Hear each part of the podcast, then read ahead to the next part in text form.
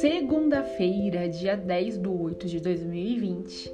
Seja bem-vindo aqui no Tática Mais Futebol. Hoje é o 11 episódio sobre mecanismos táticos, a série que eu gosto muito de compartilhar com vocês. E hoje é sobre a zona 14, né?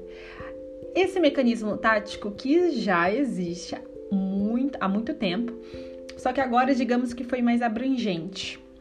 A zona 14 ela é o funil. O funil já é há muito tempo falado e estudado é, dentro das quatro linhas.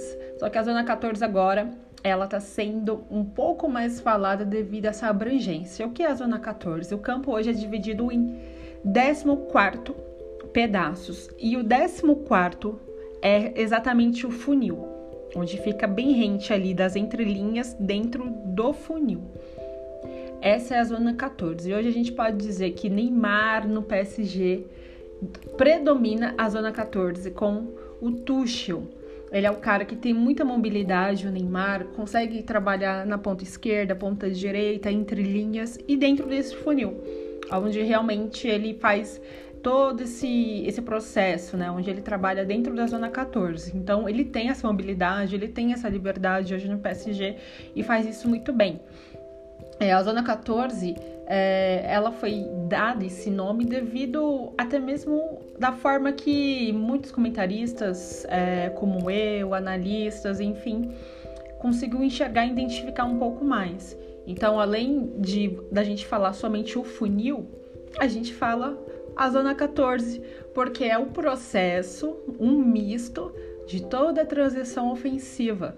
Então, ela vai desde da, do jogo de posição, o ataque posicional, as entrelinhas, né? Então, é, trabalha com, na ponta esquerda. É, é um misto da transição ofensiva, zona 14. Então, por isso ficou um nome bem mais abrangente é, hoje é, sobre os mecanismos táticos.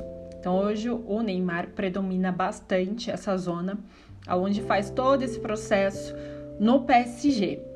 Eu também falei com o Dani Kablund, ele já participou aqui no podcast, e ele realmente deu essa, essa mesma opinião que a minha, que sim, é um misto todo de, da transição ofensiva, zona 14, e também da, da mesma forma que ela consolida é, a transição ofensiva, ela também consolida a transição defensiva.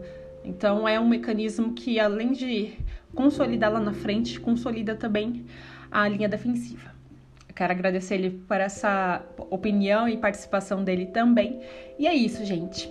A Zona 14 ela é um misto dessa transição ofensiva e, como o Neymar, um craque aí que tem muita mobilidade, sabe fazer, trabalhar dentro desse mecanismo tático. Muito obrigada e até o próximo episódio.